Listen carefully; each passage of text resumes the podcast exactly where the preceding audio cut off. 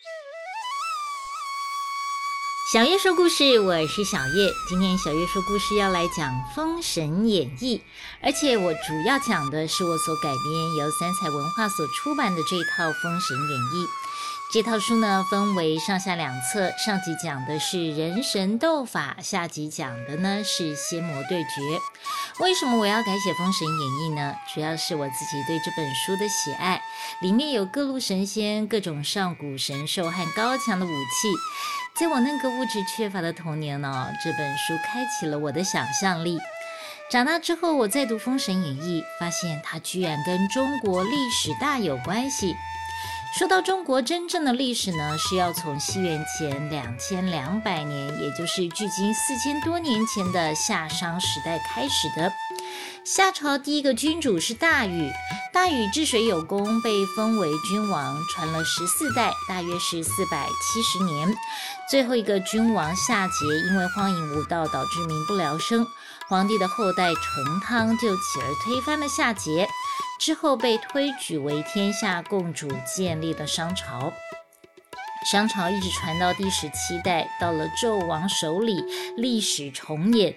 纣王也是一个暴虐无道的人，后来被武王推翻了，结束了五百五十年的共主地位。武王伐纣之后，正式成立了周朝。周朝延续了八百年，是中国历史上最悠久的王朝。《封神演义》就是延续这样的神话和历史脉络写成的一部奇幻神话小说。故事以周武王伐纣为背景，从女娲娘娘讲到姜子牙封三百六十五位正神，中间穿插了各路神仙打架的桥段。为什么神仙要打架呢？这在《封神演义》故事里面呢，是属于比较玄学的部分。神界有分为先天神，还有后天神。先天神是在天地生成之前就已经存在的神，像是女娲、伏羲。后天神呢，也就是封神故事当中姜子牙所封的神仙。在姜子牙封神之前呢，天上就有神仙存在了，只是修道难，成仙更难，所以人数不多，难以支持天地根本。加上这些神仙当中有许多啊，只顾着自己修道，不积功德，甚至呢还会争强斗胜。于是冥冥当中哦，面临了一场神仙浩劫，时间点刚好跟人间朝代的更迭相对应。为了仙界的太旧换新，并且扩大神仙的人数，有了封神大战。商人上鬼，就是商朝的人呢，是非常重视祭祀、崇敬鬼神、相信占卜的。所以呢，我目前发现中国最早的文字甲骨文，就是在牛骨龟壳上面所杀发现的这个占卜文字，就是商朝。他们活在祖先神鬼的世界，生活当中也处处充满了神话的影子。所以在故事当中，每一个叫得出名号的人都长得非常的奇特，甚至是非常的。诡异，有三头六臂的，有红发绿脸的，也有各种法术、兵器和坐骑。当然呢，这都是作者许仲林编的。但是也因为哦，有了神仙斗法，让商周这段历史添增了魔幻色彩。我很喜欢《封神演义》，不只是因为我对神妖世界的好奇，更是因为它集结了传奇故事还有历史，不管是从哪一个角度，都可以读出个中的滋味。它虽然没有被列入中国四大小说名著，但是呢，它有《西游记》的趣味跟想象力，有《三国演义》的历史和曲折情节，也有《水浒传》的英雄侠情。不过呢，《封神演义》并不容易读哦。一来，因为它是文言文嘛；二来呢，它这本书非常的厚，里面的人物还有这个人内容都非常的繁杂。我真的不希望大家因此而错过了这么一部好的作品，所以我才把它改写了。这次改写《封神演义》，目标的读者呢是小学中年级到国中的孩子，目的呢就是要开启他们的想象力，还有对历史的兴趣。而里面一些奇情啊，还有比较血腥的画面哦，我也做了一些删减，但是不减故事的丰富性。尽管目标的读者是小朋友，但是大人也是非常适合来读的。因为《封神演义》的故事太丰富了，我没有办法一次讲完。如果你想听完整版的，我在滋滋线上听的有声平台，滋滋就是孜孜不倦的滋滋哦，在里面呢有完整的故事录制。而在小月说故事当中呢，我就分为四集，选读四个重要而且是我喜欢的人物故事片段，说给大家听。如果大家喜欢，可以去买我这一套三彩文化所出版的《封神演义》。好了，我要选读的人物呢，就是四个家喻户晓的人物哦。一个呢是《封神演义》里面的男主角姜子牙。再来呢，就是最调皮捣蛋的哪吒，还有长得帅、武功高强、个性又非常好的杨戬，以及个子小不隆冬的土行孙。今天先来说说姜子牙。不过，在故事开始之前，我先来介绍一下《封神演义》这本书。这本书相传是明朝的许仲林所写的，总共有一百回，是以武王伐纣的历史为背景，讲述在人间是商朝和周朝的对抗，在仙界呢是阐教和截教的诛仙斗智、破阵封神的故事。故事一开始就说到了商朝的纣王一次在参拜女娲庙的时候啊，看到女娲娘娘的神像，哇，栩栩如生，美的不得了。他就题诗调戏女娲，就说了：“如果你是人的话呀，我一定把你收为妃子。”这当然触怒了女娲娘娘啊！女娲娘娘就派出了三个妖怪，也就是千年狐狸精、九头雉鸡精，还有玉石琵琶精，要他们去魅惑纣王，加速商朝的灭亡。而妲己呢，就是千年狐狸精变的。妲己一进宫啊，果然把纣王迷得团团转。从此呢，君王不早朝，每天都沉溺在温柔乡里头。妲己还进一步蛊惑纣王，设置了酷刑，残害忠良，导致人神共愤。所以姜子牙辅佐周武王伐纣，最后是以姜子牙封三百六十五个正神，周武王封诸侯为结尾。故事将历史还有神话融合，塑造了许多鲜明的人物，而且情节虚实交错，像是妲己魅惑纣王，施行暴政，比干剖心。周文王的长子伯邑考被剁成肉酱等等，都是历史上真实有记载的。而且呢，还融合了儒释道三教仙魔斗法，可以说是中国史上第一部魔幻小说，犹如是东方版的《魔戒》。现在呢，我就来讲姜子牙的故事。姜子牙背着行囊，垂头丧气地往山下走。四十年来，这是他第一次下山。不过，不是学成下山，而是被师傅赶下山的。姜子牙想到这里哦，他的眼泪就忍不住的掉下来。打开手中师傅对他未来的预言。二十年来久破连，耐心守分且安然。盘膝师上垂竿钓，自有高明房子贤。辅佐圣君为相父，九三败将握兵权。诸侯会合逢戊申，九八封神又四年。意思就是姜子牙，你下山之后呢，还有二十年苦日子要过。姜子牙想想，我都已经七十二岁了，还得苦二十年呐！哎呀，想到就觉得前途茫茫，看不到任何的光明啊！姜子牙又想到师傅说的话。为师的不是要赶你走，是你命该如此。你生来命薄，修仙难成，只能够享受人间之福。成汤气数将近，周氏将兴，你就替我下山封神吧。替师傅下山封神这句话，好像是要替师傅下山出任务，但是姜子牙心里面却觉得这是师傅要赶他下山的借口。毕竟修行了那么久，他连师弟申公豹都比不上。姜子牙擦擦眼泪，看着广阔的天地，不知道该何去何从。忽然，他想到他在朝歌有一个结拜兄弟，叫做宋义人，不如去投靠他吧。宋义人人如其名，真的是一个艺人，奇异的人呐。他对人非常的热情，而且还是餐饮大亨。光是在朝歌城，他就有三五十家的餐馆。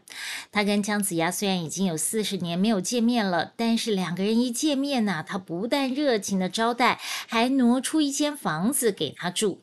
见他孤家寡人一个，还主动的帮他安排亲事。姜子牙虽然修道不成，但是也算是半个出家人了，而且都已经七十二岁了，根本就没有想过要娶妻。但是宋义人是一个行动派，立刻就帮他谈到了一门亲事。对方是一个六十八岁、从来没有结过婚的马姑娘。马姑娘的父亲想：哎呀，我女儿都六十八岁了，还有人要啊，高兴的不得了。这下我总算死都瞑目了，赶紧啊，立刻就答应了。婚事一谈定，选定了良辰吉时，姜子牙就在宋义人的安排之下，把马大姑娘给娶回家了。有了家庭，就有了责任。尽管姜子牙还是成天想着要修道，但是他老婆呢，却逼着他去赚钱。姜子牙过去四十年都在修道，生活技能是一窍不通啊，这怎么赚钱呢？他看到后面园子有一大片的竹林，姜子牙就想：哎，编竹子的手工艺他还是会的。于是呢，他就编了一些煮面的勺子上街去卖，结果一个都没卖出去。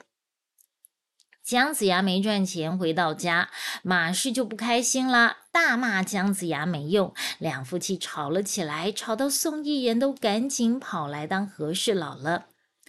要赚钱那容易呀！我家仓库的麦子放到都快发芽了，我叫工人磨成粉，让你挑到城里去卖吧。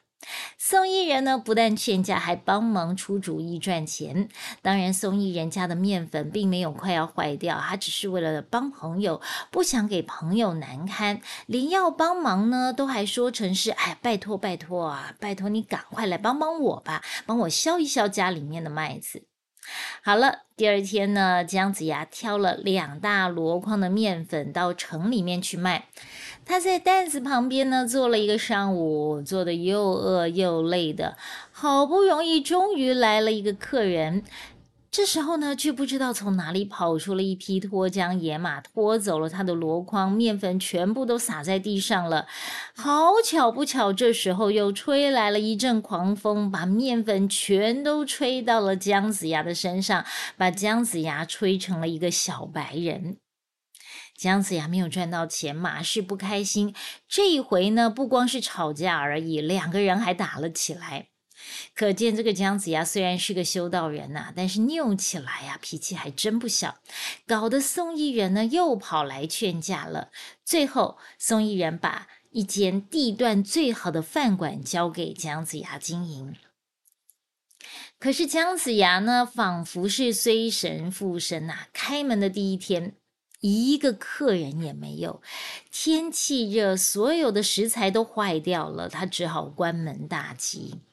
姜子牙呢，又改行去卖猪羊牲口，却遇到了纣王为了求雨，颁布了禁屠令，所有的牲口都被官差给充公了。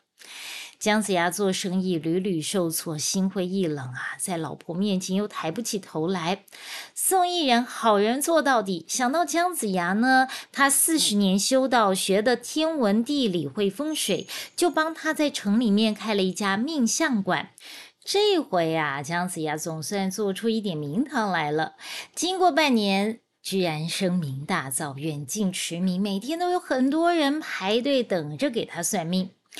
这天，姜子牙突然从排队算命的人潮当中抓住了一个女人，指控她是妖精，并且随手拿起桌上的砚台朝女人的头上打了下去，把女人打得头破血流，一命呜呼。现场的群众一片哗然呐，大家都在叫：“哇，算命的打死人了！”姜子牙紧抓着死掉的女人的手不放，还大喊着。这女人是妖，死的只是这个人形皮囊。如果我把她放了，妖精就跑了。大家不相信，要把姜子牙抓起来送官。刚好丞相比干经过，大家请比干惩治姜子牙。比干就问：“怎么证明他是妖呢？”姜子牙说：“只要点火烧了，妖精就会现出原形。”比干无法裁决，就奏请纣王。纣王听了，觉得很有趣，就按照姜子牙的请求，叫人搬了柴火，把妖精放在柴火上面，整整烧了四个小时。那个女人呐，还是完好如初。纣王惊愕地问：“哎呀，果然是妖怪！这是什么妖呢？”姜子牙说：“要想妖精现出原形不难。”姜子牙闭上眼睛，一个吐纳从眼睛、嘴巴还有鼻子喷出火来，大家仿佛在看马戏团表演呐，个个惊讶的目瞪口呆。姜子牙所喷出来的火是用元神、元气还有元精所发出来的三昧真火，真火扑向妖精，妖精立刻在火光中扭动了起来，妖精大叫着。姜子牙，我跟你无冤无仇，你为什么要用三昧真火烧我？纣王看到死掉的人居然活过来，还在火里面讲话，惊讶的不得了。这时候，突然一声响亮，霹雳交加，响声过后，瞬间火消烟灭，女人不见了，却在地上看到了一面玉石琵琶。陛下，这女人原是一个玉石琵琶精啊！哎呀，实在是太厉害了！纣王仿佛看了一场精彩的表演，拍案叫绝。而他身旁的妲己脸色可难看了，因为这个玉石琵琶精呢，正是她的好姐妹，是在到皇宫拜访完她之后，回家的路上被姜子牙打死的。妲己看着姜子牙，眼神充满怨恨，想着要报复姜子牙。于是他说：“陛下，您把那面玉石琵琶赐给我吧，等臣妾上了丝弦，早晚为您弹奏。”好，好，来人呐，把那面玉石琵琶拿上来。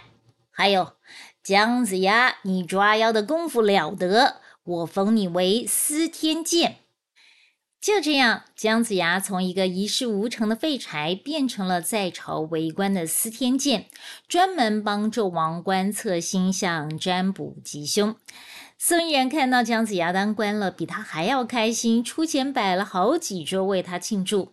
他的老婆马氏更是笑得合不拢嘴了，觉得自己在人前总算能够走路有风，过上好日子了。姜子牙这边开心，但是妲己那边可不乐意了。妲己每天看着被姜子牙烧得现出原形的玉石琵琶，想着该如何帮自己的姐妹报仇。这一天呐，她突然想到了一个计谋。有一天，纣王突然召姜子牙到摘星楼，姜子牙觉得奇怪，就为自己卜了一卦，知道，哎呀，大祸临头了。果不其然，姜子牙来到摘星楼，纣王就把一张图拿给姜子牙看。纣王说了。这是苏皇后画的设计图，取名为露台，是不是很壮观？建造完成必是高耸入云，霞光四射，到时候就能够接引天上神仙下凡了。这个工程呢，就交由你来建造吧。姜子牙听了，赶紧推辞说：“臣无能，无法担负这么重大的任务。”旁边的妲己一听啊，立刻跳起来指控姜子牙说：“我看你不是没有能力，而是不想吧？陛下，姜子牙欺君背主，应该赐予炮烙之刑。”纣王一听呢，哎，立刻说：“玉妻所言甚是。”立刻要人把姜子牙给抓起来。姜子牙见情况不对，一个转身，头也不回的往楼下跑。别看这个姜子牙已经七十几岁了，但是身手非常利落。旁边的玉官还来不及反应呢，他就已经一路跑下了摘星楼，来到了九龙桥。眼看后面的玉官就要追上来了，姜子牙毫不犹豫，跨过了九龙桥的栏杆就往下跳，扑通。一声，溅起了好大的水花，随即消失在河里了。几个玉官下水打捞，却什么也捞不到，只好回去跟纣王复命，说姜子牙畏罪跳水死了。其实姜子牙并没有死，他是借由水遁逃回家了。马氏看到姜子牙，以为他衣锦荣归，要带他去享福了。没想到姜子牙却是说他不做官了，要马氏跟他去西岐隐居。马氏听到姜子牙辞官，已经不高兴了，又听到姜子牙要带他去什么什么西岐呀，更是生气啊！哦，大怒的说。我就知道你这个男人没用，连官都当不好，我才不要跟着你吃苦呢！你给我一纸休书，从今以后啊，我们一刀两断，没有任何关系。姜子牙原本想要带妻子一起离开的，没想到马氏这么绝情，他只好写下休书。马氏一拿到休书啊，头也不回，衣袖也不摆的就离开了。这下姜子牙只好自己独自前往西岐了。姜子牙看着师傅写给他的预言：二十年来窘迫连，耐心守分且安然。盘膝石上垂干调，自有高明房子贤。果然一切都像师傅所料的。他知道西岐虽然遥远，但是他必须要有耐心，等候大展宏图的时机。好了，这就是姜子牙的故事片段。一个人的行为呢，来自于他的个性还有动机。我重写《封神演义》，除了故事本身，更以人的角度切入，希望能够带领读者深入封神人物的内心世界。所以在每张故事的前面都有一个人物的心声，让大家知道，原来庙里面的那些神仙们，其实也跟你我一样哦，都有脆弱、有嫉妒、有喜怒哀乐的一面。这是不是更增加了一份亲切感呢？这个呢，也能让我们学习自在的面对自己的人生了。好了，这就是今天的故事了。希望大家如果有兴趣的话，可以去买我所写的三彩文化所出版的《封神演义》。